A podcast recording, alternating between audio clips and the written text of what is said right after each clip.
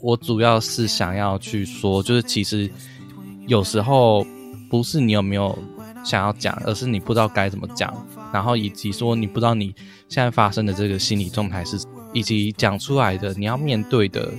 一些质疑或者是一些压力，那些都都是。只有你自己要去承担的，旁边的人没有办法承担，而且甚至你可能要是讲出来之前的时候，你可能就是会想想说，旁边的人到底会不会去认同你所经历的这些遭遇？那因为你在讲出来的时候，其实你可能就会先先想说，哦，别人可能会怎么回回应你嘛？那如果今天旁边的人给你的回应是不支持你的话，那你又该怎么